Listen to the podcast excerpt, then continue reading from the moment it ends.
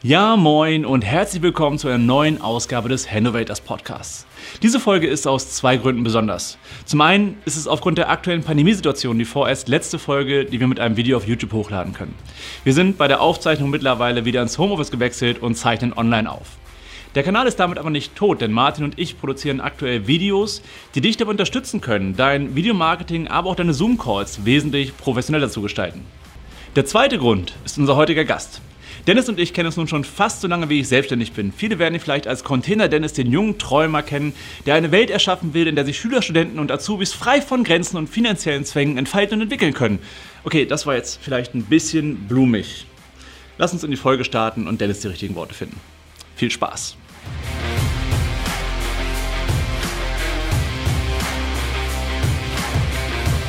Ja, Dennis, Herzlich willkommen bei uns im äh, Podcast. Schön, dass du dabei bist. Ähm, wurde ja auch mal Zeit. Wir kennen uns jetzt seit zweieinhalb Jahren auch vorhin festgestellt. Ja. Ähm, wir sind jetzt, glaube ich, bei Folge 20 oder so. Und ähm, ja, ich habe schon mal gedacht, wir haben Jubiläum, da lag ich aber auch falsch. Von daher proklamiere ich das jetzt mal nicht so. Ähm, und trotzdem hat es eine Weile gedauert, bis wir jetzt hier zusammen sitzen. Du bist ja auch ein vielbeschäftigter Mann, bist viel unterwegs, warst jetzt gerade in Kiew, in Berlin, in Österreich, ähm, trotz Corona unterwegs beruflich. Mhm. Ähm, wenn ich dich beschreiben müsste, würde ich dich, glaube ich, so ein bisschen beschreiben als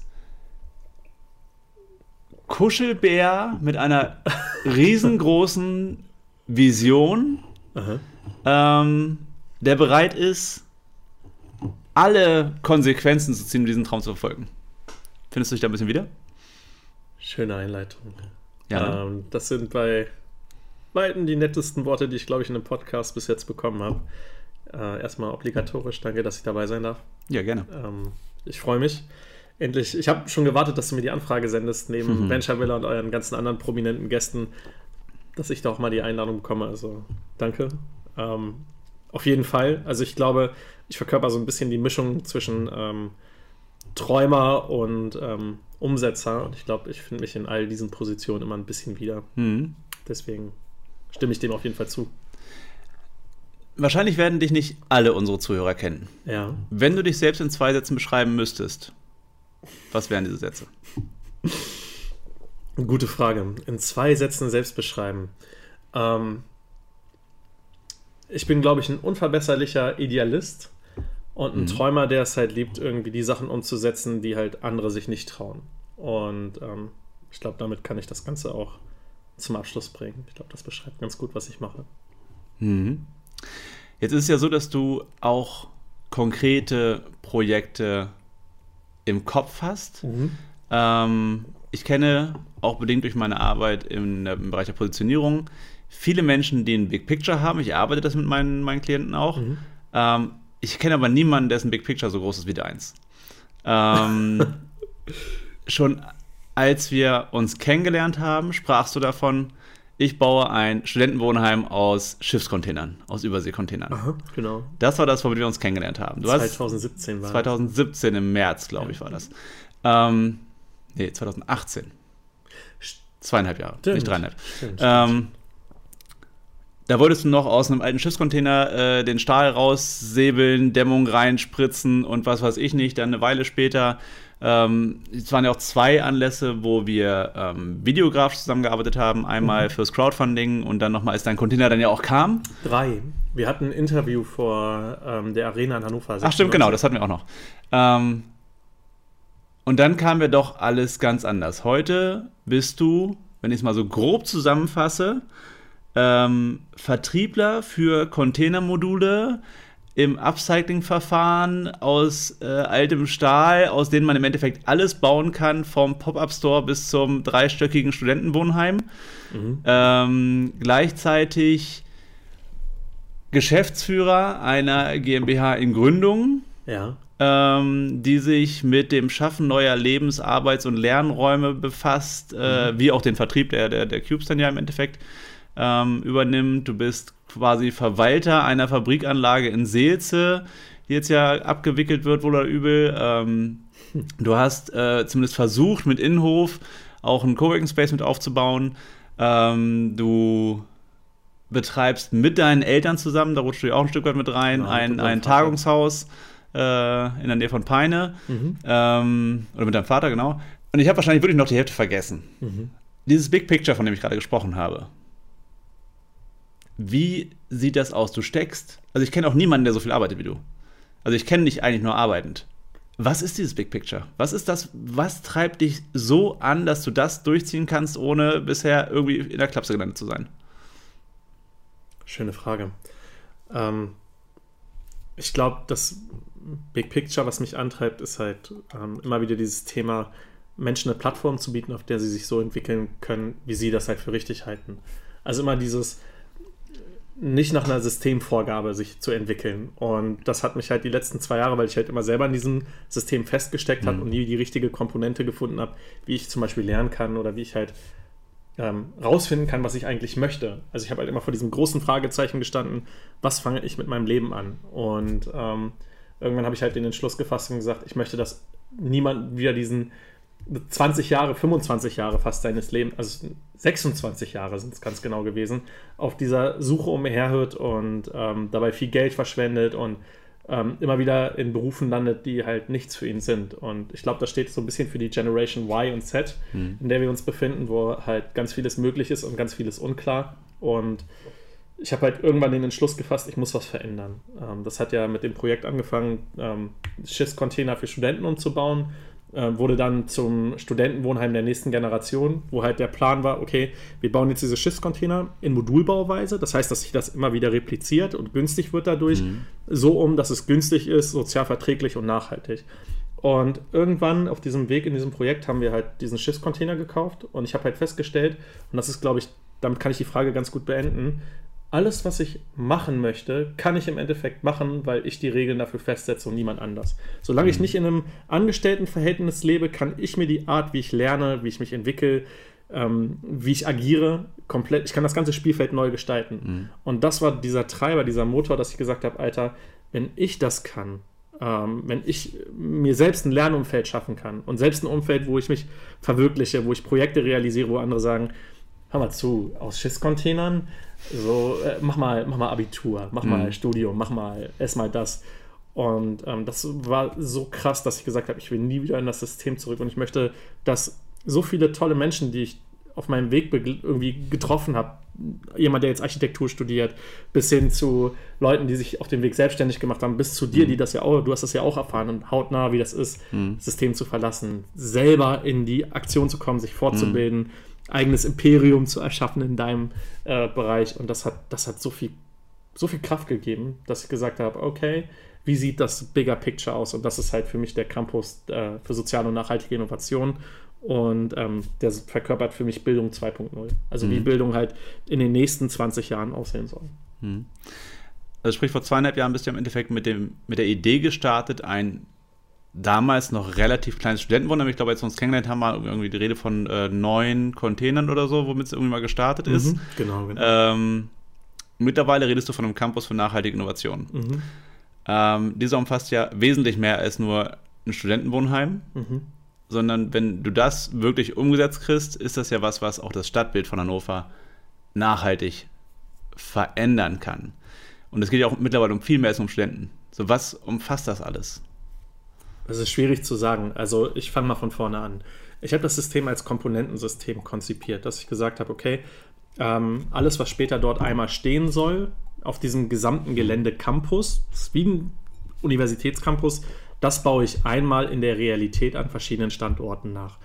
Daraus ist auch die Cubes-Idee übrigens geboren. Ne? Diese Plattform, die wir jetzt gerade entwickeln aus diesen Stahlmodulen, das hast du ja am Anfang schon angerissen. Mhm. Aber jetzt auch dieses, ne, der neue Club, den wir jetzt gerade entwickeln, ähm, der Social Arts heißen wird. Jetzt kann ich es ja nicht publishen, weil ich den Vertrag habe. Ähm, auch solche Sachen wie Kurzzeitvermietung, Seminar- und Tagungshaus. Und das teste ich halt in ganz verschiedenen Varianten, wie man Einzelunternehmen, wie man mhm. Unternehmen übernimmt, wie man ähm, Eventkonzepte auf die. Also, wir haben jetzt letztes Jahr drei Events geschmissen mhm. mit über äh, 400 Leute, teilweise 600 Menschen, die halt in der Fabrikhalle ähm, den krassesten Über-Rave mit äh, Lichttechnik, 100.000 Euro und ähm, so probiere ich gerade die einzelnen Komponenten äh, an einzelnen Standorten aus und das wird irgendwann zusammengeführt zu so einem ähm, ich nenne das immer ein Sketch, also so eine grobe Zeichnung. Mhm. Ähm, und die Leute können das halt mit Leben füllen. Also, dass halt all die Idealisten, all die Menschen eine Plattform vorfinden, auf der sie sich austoben können. Und am Ende ist gar nicht das Ziel, dass ich sage, ähm, ich gestalte diesen Campus und der trägt dann meinen Namen und der trägt halt meine Identität, sondern dass so, viel, dass so viele Menschen, die dieselbe Identität tragen, dieses Ich will was erschaffen, mhm. ich hätte gerne irgendwas, wo ich meinen Idealismus ausleben kann, dass die diese, diese, dieses Sketch vorfinden, wo sie sich halt mit einbringen. Und dann wird daraus ein buntes Mosaik. Und mhm. ähm, deswegen glaube ich auch so fest daran, dass dieses Konzept sich so easy umsetzen lässt, weil du musst halt verstehen, ähm, also zum einen lässt sich mit Immobilienprojekten relativ einfach Geld akquirieren. Mhm. Na, also wir kennen das alle von der Immobilienkrise auf dem Wohnungsmarkt, ne, wie schnell Wohnungen gebaut werden können, wenn der Wille da ist. Ähm, Thema Studentenwohnheim der nächsten Generation.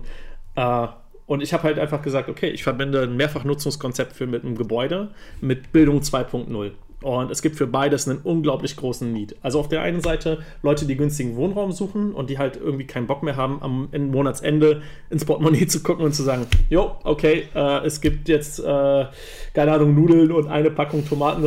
Ich spreche äh, ich sprech aus Erfahrung, ja, weil ja. ich das halt ne, kenne. Toast und, und Servelatwurst. Ja, genau. Und das muss halt nicht so laufen. Und auf der anderen Seite ähm, gibt es halt Menschen, die ähm, irgendwie nach einer anderen Form von Bildung suchen. Und das Bedürfnis, was aber dieses Ganze möglich macht, ist, dass die Wirtschaft Fachkräfte braucht. Hm. Und zwar Fachkräfte, die für, für, für morgen, für die Jobs von morgen geeignet hm. sind. Und damit gibt es einen Markt. Und damit ist das für mich ein, gibt es eine Roadmap, die ich einfach rational verfolge. Und bis dahin gibt es halt ein paar Steps, die noch abgearbeitet werden müssen. Und so wird es halt gerade Stück für Stück realistisch. Also ich hm. sehe gerade, wie es macht mir manchmal Angst. Also zu sehen, wie ähm, ich meine, wenn wir, als wir uns vor zwei Jahren, zweieinhalb Jahren kennengelernt haben, ich glaube, da hätte noch keiner von uns an den Campus gedacht oder nee. wie weit die Business Academy jetzt reinreicht oder Hannovators. Und wenn du dir klar machst, dass was du, was du erschaffen kannst, wenn du es einfach machst. Mhm. Was Realität wird, wenn du es dir vornimmst. Das ist halt, also dass wir jetzt beide hier sitzen und uns umgucken und sagen, Alter Gerrit, du hast dir, du hast ein krasses Studio, Mann. Mhm. Ähm, das hätten, hätten wir uns vor zwei Jahren, glaube ich, gar nicht so ausgemalt. Und ähm, nee, wahrscheinlich nicht. Ja, du sagtest gerade, dass ähm, es mit fast nicht so einfach ist wie mit Immobilienprojekten irgendwie auch Einkommen aufzubauen, Geld einzusammeln. Ähm, ich kriege das ja mit, was du machst. Mhm. Ich schaffe es nicht alles mitzukriegen, weil manchmal ist die Pace einfach zu hoch. Ja. Aber so die großen Momente oder die großen Projekte kriege ich eigentlich, glaube ich, schon alle mit. Du hast ja in den letzten Jahren, zum Beispiel bei Gründen heute, den Pitch-Wettbewerb gewonnen damals. Mhm. Ähm, und auch bei verschiedenen anderen Situationen. Auch wenn du dich selbst nochmal kleiner machst, das war ja während Stardust for Kids, bist du ja zwischendurch für drei Stunden abgehauen, kamst wieder und hast einen Pitch-Wettbewerb gewonnen. Und hast gesagt so, ja, aber es war auch nicht so schwer. So. Ähm, Der IAK-Pitch. Du kämpfst auch vor wirklich Großinvestoren.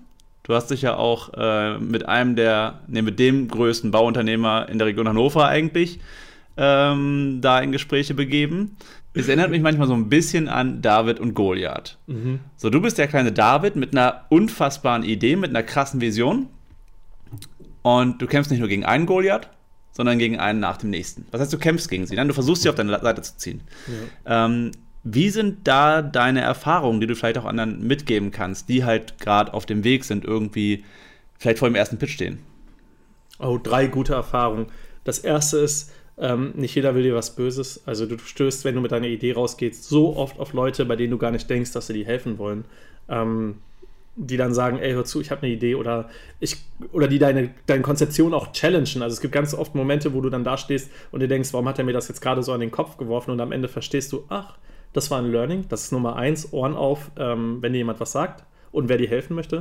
Ähm, das zweite ist, mit einer positiven Ignoranz ranzugehen und zu mhm. sagen, was soll schlimmstenfalls passieren? Und ähm, das schlimmstenfalls ist in Deutschland halt, ja, du bist halt arbeitslos danach. So, äh, vielleicht steckst du halt in der Insolvenz, aber auch das lässt sich immer irgendwie beheben. Also so mhm. viel kann halt nicht passieren. Also weniger Angst und so eine gewisse positive Arroganz auch ähm, anderen gegenüber. Kenne deinen eigenen Wert und kenne den Wert deiner Idee. Also ich habe ganz häufig darunter gelitten, dass ich gedacht habe, oh, die Leute judgen mich, weil ich kein ähm, Architekt bin oder weil mhm. ich kein Bauingenieur bin oder weil ich so, dass die halt fragen, so welche Kompetenz bringst du eigentlich mit, um das umzusetzen? Und weil ich es einfach gemacht habe, hat es auch niemand in Frage gestellt. Also ich bin mit so einem Selbstbewusstsein daran gegangen, habe gesagt, okay, ich stelle mich jetzt auf die Bühne, ich habe kein Pitch-Deck, ich habe keine mhm. Zahlen, ich habe keine Grafik, ich bin mit dem Projekt gerade gescheitert und ich mach's einfach. Mhm. Und äh, in der Sekunde habe ich halt eine Sache verstanden, ähm, und das ist Punkt Nummer drei, tu es einfach.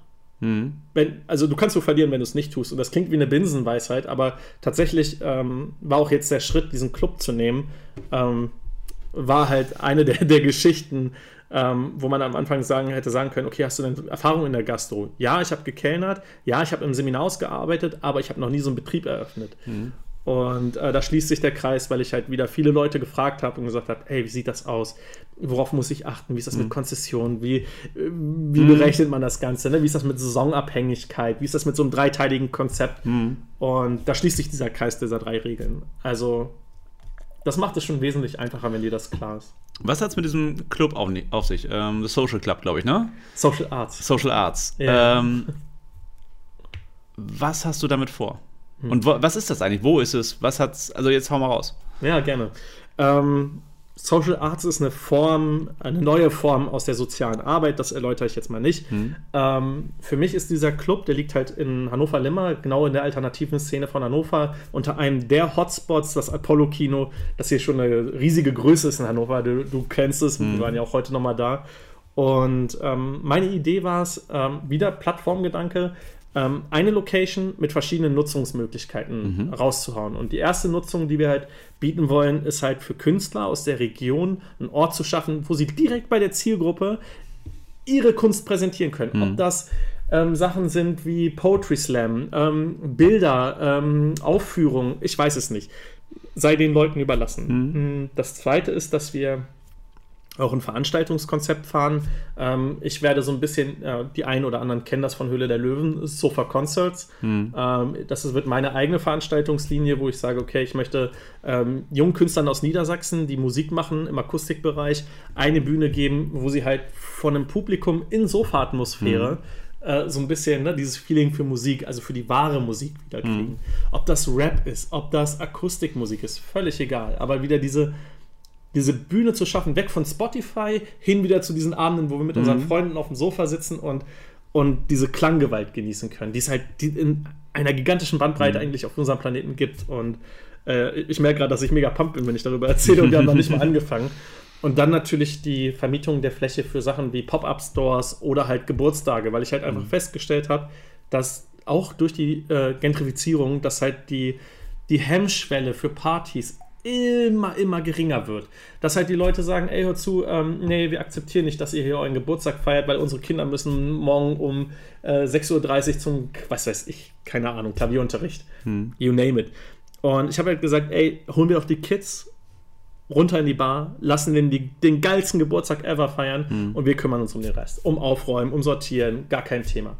Und ja, das ist halt für mich der, der Probelauf für unseren Creative Hub auf dem Campus. Also mhm. für mich ne, wieder vom Kleinen ins Große. Und ich kann hier ganz viel lernen, auch wie die kreative Szene, also die, die Art-Szene tickt und die Kunst- und Kulturszene. Wie ist das mit Fördermitteln? Wie ist das, einen Verein zu gründen, habe ich ja schon gemacht, ne, mhm. mit der Schule, ähm, mhm. äh, Schule des Lebens mit äh, Katharina Kopp. Das mhm. musste ich gerade nochmal überlegen. Ich habe so lange ihren Nachnamen nicht mehr ausgesprochen. Und ähm, ich bin mega pumped, weil der Club ist jetzt eine Bruchbude und mhm. wir müssen halt mit eigentlich so gut wie gar kein also, Mittel. Ich habe ihn vorhin gesehen, es ist, es ist wirklich eine Bruchbude. Ich habe ein bisschen Kopfschmerzen, aber okay, ja. Ja, ja das ist, äh, du, du sagst gerade was Richtiges. Also, das begegnet mir halt, ich glaube, seit drei Jahren permanent. Ähm, das ist die vierte Lehre, die ich gerade gar vergessen habe, irgendwie mit zu erwähnen. Und das ist, ich sehe was, was du nicht siehst. Mhm. Ganz häufig ist das so, du hast ein Projekt im Kopf oder eine Startup-Idee oder du, du möchtest einen Künstlertraum verfolgen, also möchtest vielleicht Musiker werden oder der angesagte Star auf TikTok mhm. oder du möchtest der Koch werden oder was, was weiß ich. Und dein Umfeld spiegelt dir sofort, das ist unmöglich, das sind die Probleme und lass das. Und das, was so traurig ist an dieser Aktion, dass so viele Menschen hinwerfen und sagen, ja, stimmt, mhm. es ist unmöglich. Und ich habe halt einfach gelernt, dass nicht immer die Leute von Anfang an sehen, was du eigentlich erreichen möchtest. Mhm. Und dass zwischen dir und deinem Erfolg eigentlich nur diese Barriere steht, mach's einfach. Mhm. Es ist ja so, dass ähm, wenn jemand dich die letzten zweieinhalb Jahre verfolgt hat, mhm. allein mit dem, was du jetzt öffentlich auch gemacht hast und das man so mitgekriegt hat, ja. spielt das Wort Scheitern eine große Rolle. Man spricht ja auch so äh, von dieser German Angst. So kein anderes Land hat so viel Angst vorm Scheitern wie die Deutschen. Das trifft auf dich nicht zu. Also du bist ja, du hast so oft auf die Fresse gekriegt in den letzten zweieinhalb Jahren. Sei es, dass Teilprojekte nicht so geklappt haben. Ich meine, es gab auch viele Erfolge. Du hast ein erfolgreiches Crowdfunding gemacht, du hast äh, den Prototypen produziert und so weiter und so fort. Da ist eine ganze Menge. Und trotzdem gab es immer wieder echt krasse Rückschläge, wo ein Großteil der Leute, glaube ich, echt schon gesagt hätte, so, ähm, ich lasse das mal. Was waren für dich so, oder was war für dich der krasseste Rückschlag und wie hast du es geschafft, den so zu verdauen, dass du trotzdem noch mit der Power vorangehst? Hm.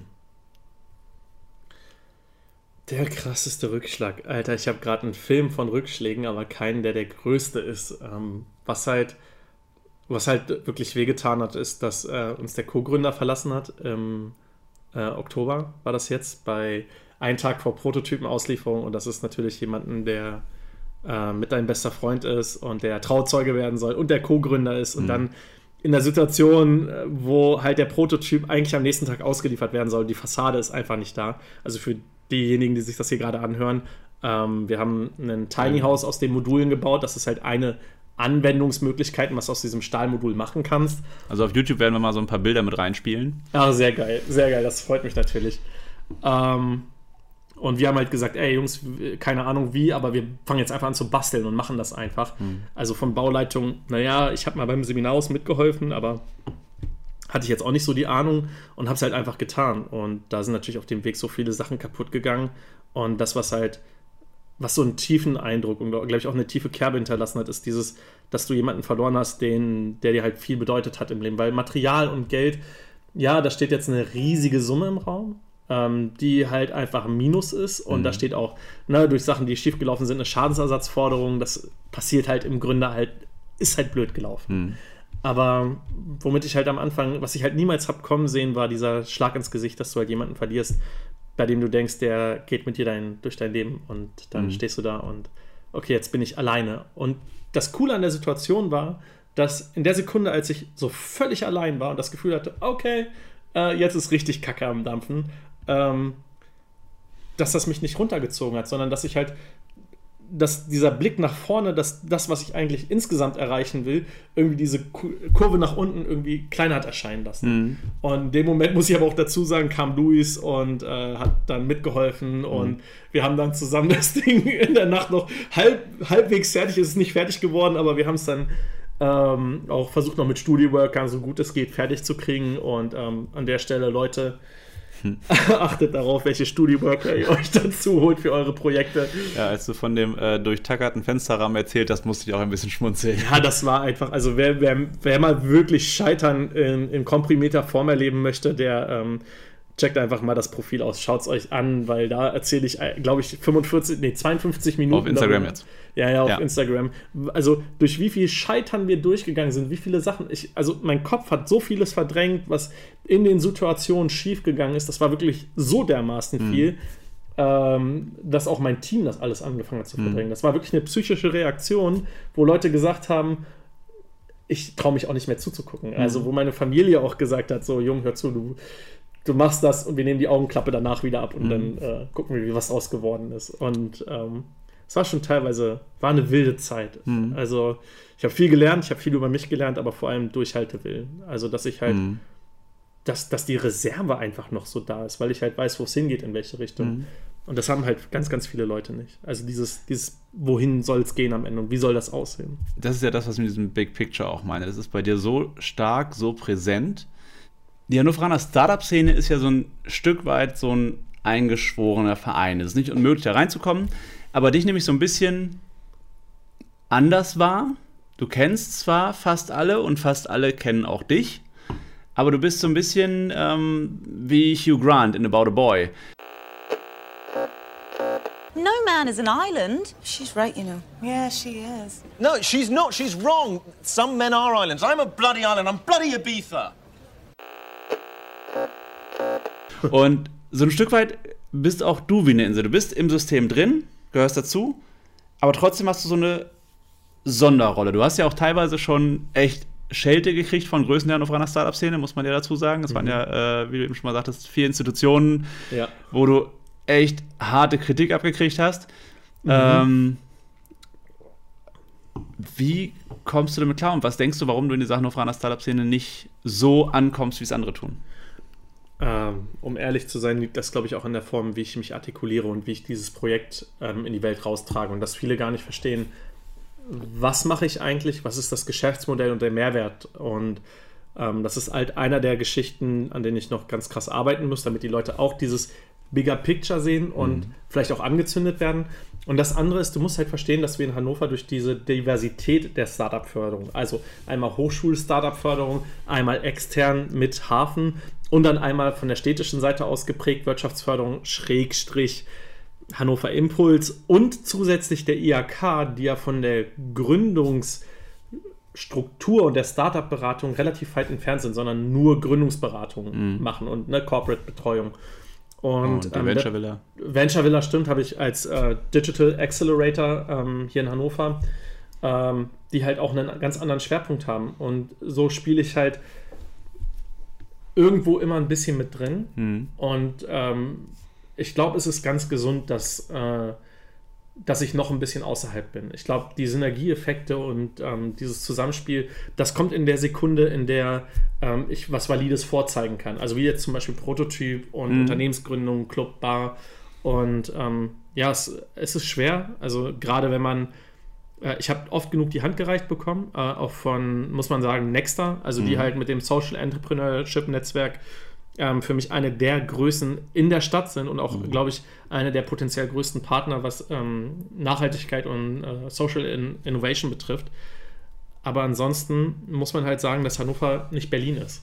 Mhm. Ne? Und dass halt der Wille, eine Plattform zu erschaffen, wo wir das Gründungssystem insgesamt verändern, nicht gegeben ist, sondern spezifisch nur auf die Startups gemünzt ist. Also wie kriegen wir Gründer A mit Kompetenz A mhm. zu Ziel B? Und wie können wir das Ganze profitabel gestalten, sodass beide Seiten irgendwo was davon haben? Mhm. Also Gründer und äh, Kunde. Und ähm, das ist bei mir halt nicht so. Ich versuche halt ein grundlegendes System zu verändern. Also mhm. halt Bildung und in dem Fall Wohnen. Das ist halt die zweite Sache. Denkst du, dass das damit zusammenhängt, dass sich deine Idee nicht so direkt monetarisieren lässt, wie zum Beispiel äh, eine neue App oder äh, ein neues Produkt, eine neue Dienstleistung? Das ist eine sehr gute Frage. Ähm, ich habe es als Gründer ja in der Hand, inwieweit ich mein Geschäftsmodell monetarisieren will. Und ich bin mit durch ADA auch, ne, Gründer von Inhof und dem Coworking Space, der entstehen sollte. Mhm. Ich sage extra sollte, ne, weil am Ende hätte, wäre, könnte. Ähm, bin ich mit Bootstrapping und Lean Startup in Berührung gekommen. Mhm. Und ich habe mir halt gesagt, okay, der Preis, den ich bezahle dafür, dass ich kein ganz klares Geschäftsmodell entwickle, sondern eine Plattform ist halt, dass ich in den ersten Jahren keinen monetar, monetären Erfolg sammeln werde. Also dass ich halt nicht ähm, irgendwie mit, mit 150.000 Euro äh, Jahresumsatz rausgehe und feste Zahlen vorweise, sondern dass ich Proof of Concept schaffe von verschiedenen Projekten mhm. und dann verkaufen kann und sagen kann, ey, hör zu, so sah das im Einzelnen aus. Das sind die Zahlen, Daten und Fakten und Erfahrungen, die wir dort aus den Einzelprojekten gesammelt haben. Und jetzt fassen wir alles zusammen und daraus entsteht Summe X. Mhm. Und ich glaube, das unterscheidet mich auch ganz klar von Startups, weil halt keine zielgerichtete Zahl am Ende steht. Das macht es auch schwer, einen Businessplan zu schreiben. Also du musst dir halt vorstellen, dass jeden Businessplan, den ich aufsetze, am Ende mit, mit einer Null dasteht. Das ist immer das Ziel. Hm. Mit, einer, mit einer Null dastehen, dass ich sagen kann, okay, wir haben die Erfahrung daraus gesammelt, das konnten wir verändern. Das ist vielleicht anders als in anderen Clubs oder hm. in anderen Studentenwohnheimen. Ähm, ein Beispiel ist das Zusammenspiel von Aquaponik, Biogas und Algen mhm. in einem Studentenwohnheim. Und wie können wir daraus Kapital generieren in der Zukunft? Also größere Skalierung der einzelnen Anlagen oder ich weiß es nicht. Ähm, aber immer mit dem Blick auf die Zukunft, auf das nächste Geschäftskonzept, was dahinter mhm. steht. Und das macht es für jeden Gründungsberater zur Hölle, weil natürlich in der Businessplan-Konzeption auch in Accelerator-Programm halt gesagt wird, okay, für drei Jahre kannst du für dieses eine Geschäftsmodell schwarze Zahlen schreiben, danach änder das bitte.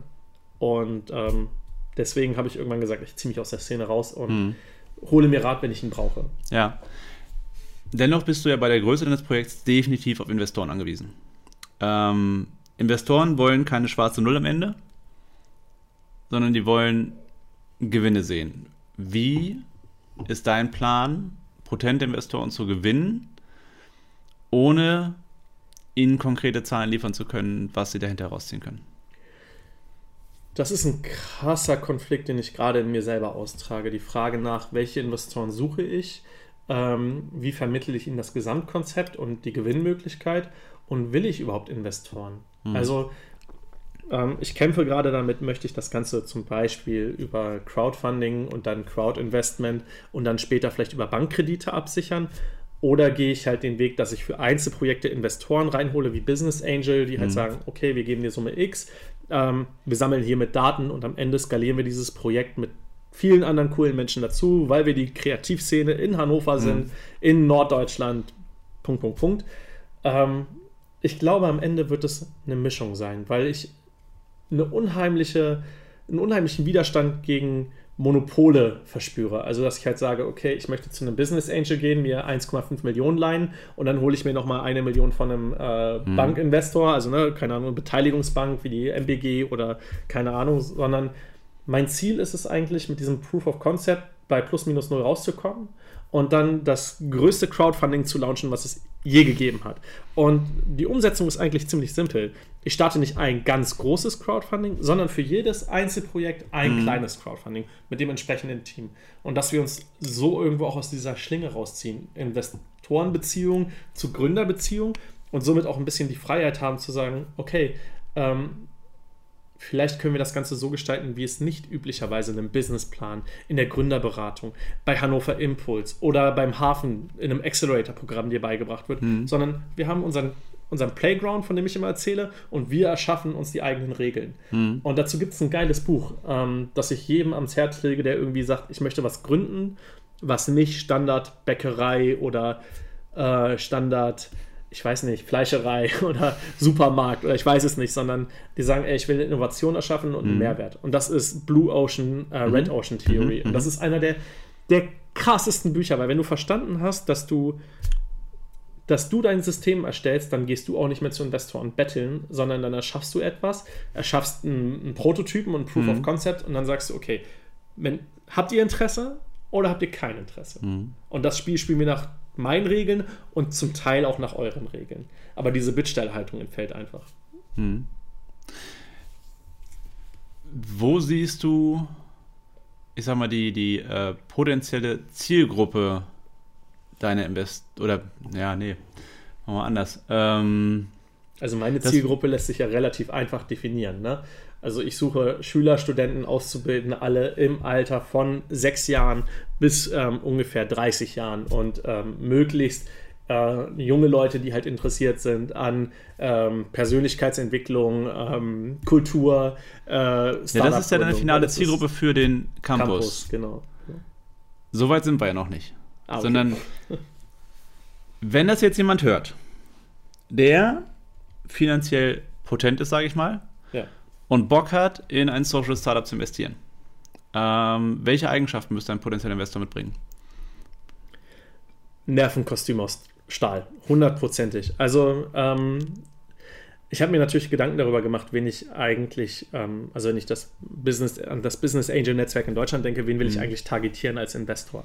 Und ähm, ich habe halt immer das Bild im Kopf, jemand, der vom Typus ist wie Frank Thelen, mhm. ne, der halt eigene Scheiterprozesse schon durchlebt hat, für den das nicht so schlimm ist, der weiß, dass ähm, eine Technologie auf das Wesentliche runtergebrochen werden muss, um sich zu monetarisieren und jemand, der sagt, okay, wir brauchen Innovation. Mhm. Und ähm, so, so jemanden zu finden, ist halt in der Landschaft in Deutschland möglich, aber die Frage ist, ob das Kapital, das ich haben mhm. möchte, dann aus der Richtung auch kommt.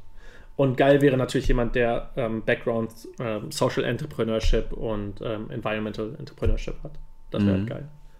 Also jemand, der in seinem tiefsten Herzen schon immer den Wunsch hatte, irgendwie diese Welt zu verändern und gesagt hat, aber ich habe nicht die Möglichkeiten. Also ich mhm. habe halt nur Kapital, aber keine Idee. Warum willst du diesen Campus in Hannover bauen? Hannover hat ähm, drei Vorteile. Und da kommt wieder der Bundeswehrsoldat in mir durch, der ich mal war, dieses Strategiedenken. Und das ist mhm. halt, dass Hannover genau an der äh, Nord-Süd-Achse und Ost-West-Achse liegt. Und das ist der erste Vorteil, dass wir halt durch ähm, die Autobahn und durch die äh, Anbindung an äh, das Bahnnetz deutschlandweit vernetzt sind. Das heißt, nach Hamburg, nach Köln und nach ähm, äh, Hamburg, Köln und Berlin ist es fast gleich weit. Das heißt, wir können Leute aus den Großstädten, und das ist der Vorteil Nummer zwei, die halt dort exorbitante Mieten zahlen und wo der Lebensunterhalt extrem viel teurer ist, nach Hannover ziehen. Und das ist Vorteil Nummer zwei. Wir haben noch Grundstücke, die sich eher bezahlen lassen, als wenn ich in Startup-Hotspots und kreative Hotspots wie Berlin, Köln, München, äh, ne, die ganzen Startup-Zentren, die uns sehr bekannt sind, äh, gehen und wo sich jemand auch das Leben leisten kann und sagen kann, okay, hier habe ich erstmal die Möglichkeit, mich auszutoben. Und für mich natürlich immer die Frage nach Immobilienpreisen, wo kann ich das Ganze umsetzen. Und das Zweite ist, ähm, und das wird einigen in Hannover, glaube ich, übel aufstoßen, wir sind halt einfach noch niemand äh, in ganz Deutschland. So, wer es, ich weiß, ähm, dass wir auch immer wieder in der Zeitung lesen können, Hannover hat so und so viel Startup-Gründungen und ähm, wir bewegen uns im deutschen Mittel mit so und so viel Prozent, sind wir nicht. Also wenn man in Berlin oder in ähm, Hamburg auf den Startup-Veranstaltungen mit jemandem spricht oder in Garching ähm, bei der Unternehmertum, niemand weiß, wer verdammt nochmal Hannover ist. Und das spielt uns dermaßen in die Karten, weil, und jetzt kommt das, was ich die ganze Zeit immer sage, wir sind ein unbeschriebenes Blatt, auch vom Stadtmarketing her. Also, wenn du Leute außerhalb von Hannover fragst, was ist eigentlich Hannover? Also bei Köln, Kölner Dom, äh, aufgeschlossene Leute, Hamburg, das Venedig des Nordens, Elbphilharmonie, Berlin. Äh, ich will nicht den alten Witz mit dem Flughafen rausholen, aber ich sage jetzt einfach Startup City. Ähm, und Hannover ist einfach noch nichts. Und für mich als junger Gründer und jemand, der hier ein unbeschriebenes Blatt hat, ist es einfach so, dass ich sage, ey, wir können Hannover ein komplett neues Image verschaffen. Und das ist die sozial, nachhaltig, innovativste Stadt in ganz Deutschland zu werden. Und das funktioniert halt mit den beiden Aspekten von vorne. Es ist halt nicht weit von Berlin, mal nach Hannover zu fahren und sich dieses Konzept anzugucken und zu sehen, ey krass, das, was da gerade. Ich habe so viele Möglichkeiten hier, äh, noch da reinzugehen und noch da rein. Und in Berlin ist es halt so, niemand gibt einen Scheiß darauf, welches Startup du gründest. Wenn du das in Hannover machst, ist das ein ganz anderes Game. ja. Und da kommt Hannover Impuls und fragt nach und dann wirst du zur IHK geschickt und die haben auch ihre Startup-Förderung und ähm, in Berlin ist halt ein Überangebot da. Und das ist in Hamburg, in Köln, in München, das ist überall das Gleiche. Und hier kann ich halt gestalten. Und ich kann das so genial großartig tun, weil halt die Flächen verfügbar sind. Also es gibt halt niemanden, der sagt, ja, Berlin und äh, hier kostet der Quadratmeter 16.000 Euro, überspitzt dargestellt, sondern ich kann hier halt in Hannover zwischen, ich glaube, 600, 800 Euro der Quadratmeter. Warum nicht? Und das ist vernünftig noch, Immobilienmarkt. Ne? Also da geht es deutlich teurer beim Kauf. Ja, und dazu haben wir mit den ganzen Hochschulen äh, auch schon ein gutes Netzwerk vorhanden, Ja, genau. welches aber noch erweiterbar ist, sage ich mal. Ne? Ich glaube, wir haben in Hannover knapp, äh, wie viel waren das? 50.000 Studierende und dann 30.000 Auszubildende oder so. Ich habe die Zahlen jetzt nicht im Kopf, ähm, muss ich nochmal nachprüfen, wie das für 2019 aussah. Und Hannover entwickelt sich. Also ich glaube, gerade dadurch, dass wir noch, noch keine richtige Identität haben, ähm, können wir halt in der Zukunft Leute dazu mehr da bringen und sagen, ey, hör zu, ähm, hast du nicht Bock, die und die Idee umzusetzen? Und wir bieten dir hier einen kleinen Platz und da kannst du anfangen. Und wir sehen diese Ansätze ja. Also ich meine, ähm, Daniel, wie heißt Daniel mit Nachnamen? Flieger? Ja, genau, Flieger. Der einfach hier in Hannover äh, eins der geilsten Projekte mit seinem äh, Cache, Cacher Geocaching. Points, Geocaching Points aufgebaut hat. Sowas, sowas spricht sich halt einfach rum in der Stadt, in der sonst nicht viel Großartiges passiert. Und deswegen alle herzlich willkommen hierher zu kommen. Ja.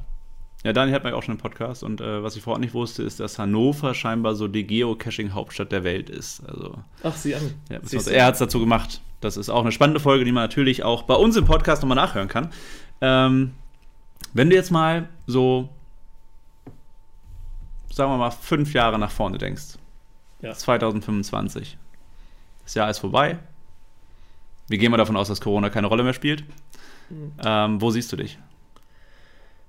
Was, Laptop? ist, was sieht deine Roadmap bis dahin vor?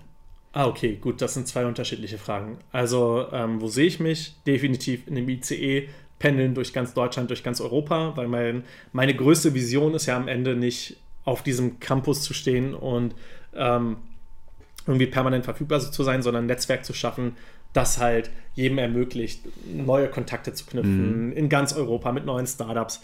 Ähm, das ist halt so da, da sehe ich mich. Ähm, tatsächlich nicht auf dem Gelände.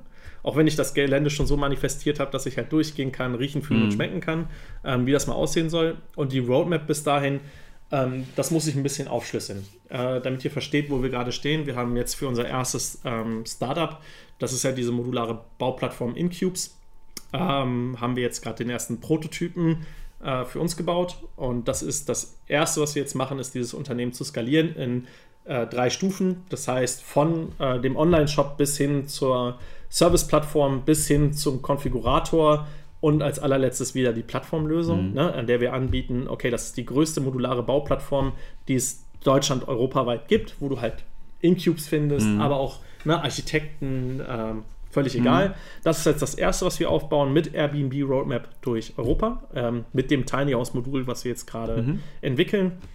Ähm, das zweite ist jetzt die Übernahme im nächsten Jahr im Juli von unserem Familienbetrieb, unserem Seminar- und Tagungshausbetrieb ähm, und die Umwandlung, die dahinter steht.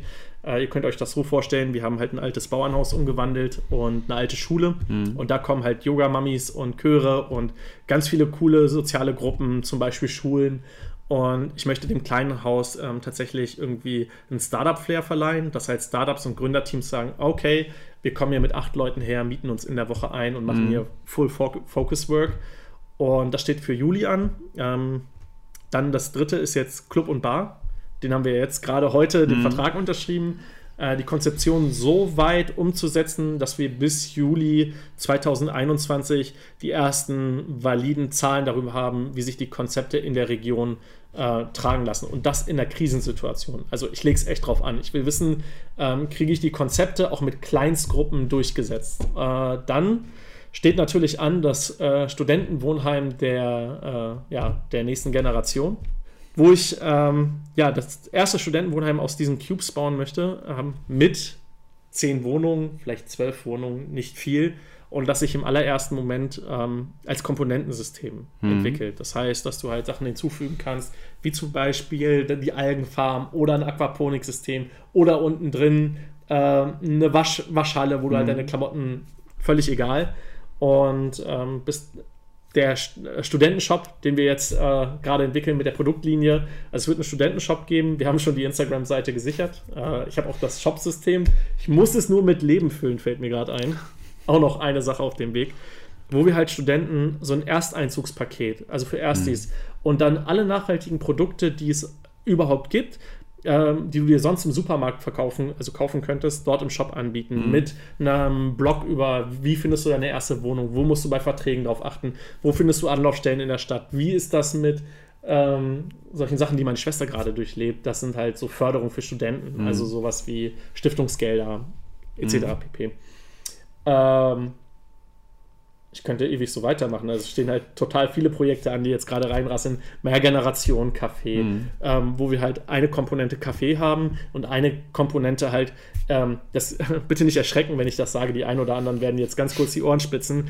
Ähm, Kaffeefahrten plus. Jeder von uns kennt Kaffeefahrten und ich habe halt einfach einen Hass auf diese Kaffeefahrten bekommen, weil halt Rentner immer wieder abgezogen werden. Habe halt gesagt, ey, wie wäre das, wenn man alte Menschen, also Rentner, Senioren, Leute, die gerade ähm, die, die einen unglaublichen Fundus, also jeder, der Wirtschaftssenioren kennt, weiß das schon, der kann jetzt weghören, aber die halt einen unfassbaren Fundus an Know-how haben, an Wissen haben, bringt das in dieses Café und bringt das näher an junge Leute. Und das halt immer in Kombination mit Austausch. Das heißt, junge Leute zeigen älteren Menschen, wie funktioniert unsere digitale Welt und andersrum, wie legt, macht man zum Beispiel Marmelade, wie legt man Essen ein, wie sehen eigentlich die Kuchen von vor 20 Jahren aus oder ich weiß nicht, solche Vortragsformate wie äh, Granny Talks, wo halt ältere Leute mal erzählen, ähm, ich weiß es nicht, keine Ahnung.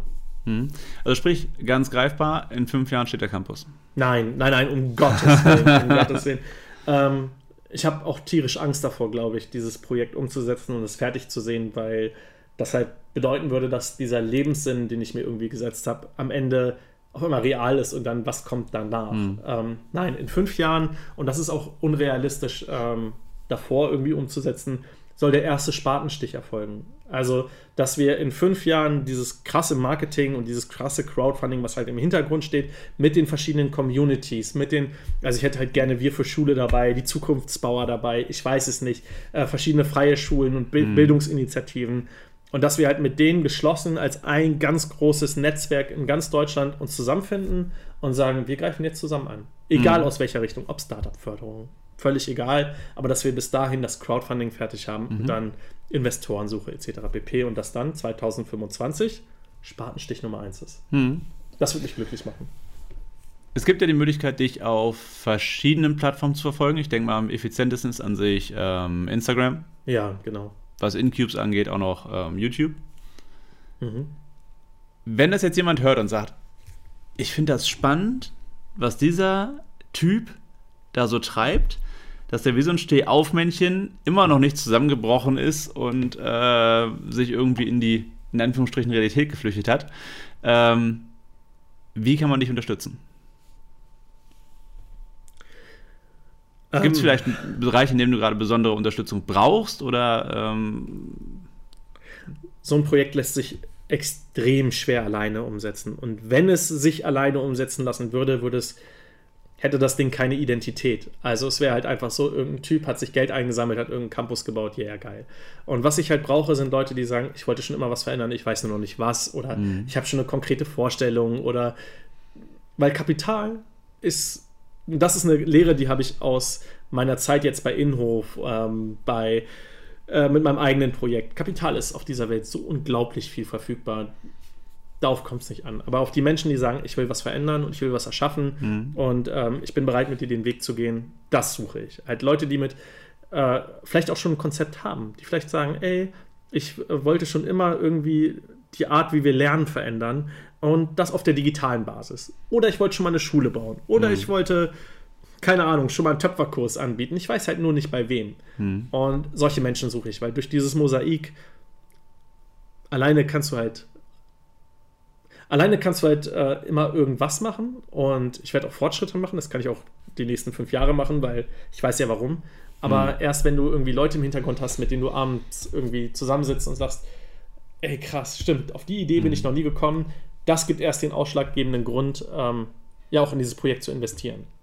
Meiner Meinung nach. das heißt, zu diesem Zeitpunkt, ähm, wenn jetzt jemand sagt, ey, das klingt genau nach meinem Herzensding, gibt es auch noch Möglichkeiten, sich da irgendwie ähm, inspirierend einzubringen, sich ähm, in die Idee einzubringen und so weiter und so fort. Genauso natürlich, falls jetzt ein Investor zuhört, du weißt noch nicht, ob du welche willst, aber man kann ja mal nachfragen. Spenden sind immer gut. Ja. Und ansonsten Instagram, YouTube. Jetzt abonnieren. Uns natürlich auch. Innovators Podcast. Genauso auch den Podcast. Ähm, oder dazu gleich noch was. Ähm, ja, Dennis, wir könnten noch locker drei Stunden weiter quatschen. Werden wir wahrscheinlich auch machen. Jo, sehe ich genauso. Aber wer mehr über dich wissen will, der Schreibt soll dich einfach mal anschreiben. Dennis ist immer offen für einen Kaffee, einen Tee, einen Gin. Eine Sache, die ich dazu noch Ja. sagen muss, für all diejenigen, die vielleicht noch nicht gegründet haben oder die sagen, ey, ich bin erst 14 oder 16, die halt zufällig auf diesen Podcast gestoßen sind, weil ich immer wieder Nachrichten auch über Incubes bekomme, kann ich ein Praktikum machen, kann ich, ähm, feel free. Oder Schreib mir eine Message und ähm, ich verspreche dir, du wirst bei mir keinen Kaffee holen, du wirst bei mir keine äh, typischen Sklavenarbeiten erleben, sondern ähm, ich will halt, ich will dich halt als Menschen erleben und ähm, wir bauen zusammen was auf und äh, wenn du Bock hast, bring deinen Teil mit dazu bei, schreib mir eine Nachricht. Ich habe immer ein offenes Ohr. Ja, definitiv. In dem Sinne, Dennis, danke, dass du da warst. Corona High Five. Jo. Jo, vielen Dank, dass du bis zum Schluss dran geblieben bist. Wenn du Dennis unterstützen oder einfach nur beobachten möchtest, folge ihm am besten auf Instagram. Den Link findest du in der Beschreibung. Auch wir würden uns natürlich über ein Abo auf Instagram freuen und seit kurzem sind wir sogar auf LinkedIn zu finden. Schau doch mal rein. Wenn du unsere Arbeit unterstützen möchtest, schreib uns doch eine nette Bewertung auf Apple Podcast und Google oder lass uns mal darüber sprechen, wie wir dich und deine Firma durch Videomarketing oder auch Livestreaming-Angebote unterstützen könnten. Mehr dazu findest du auf hannovators.de. Ciao.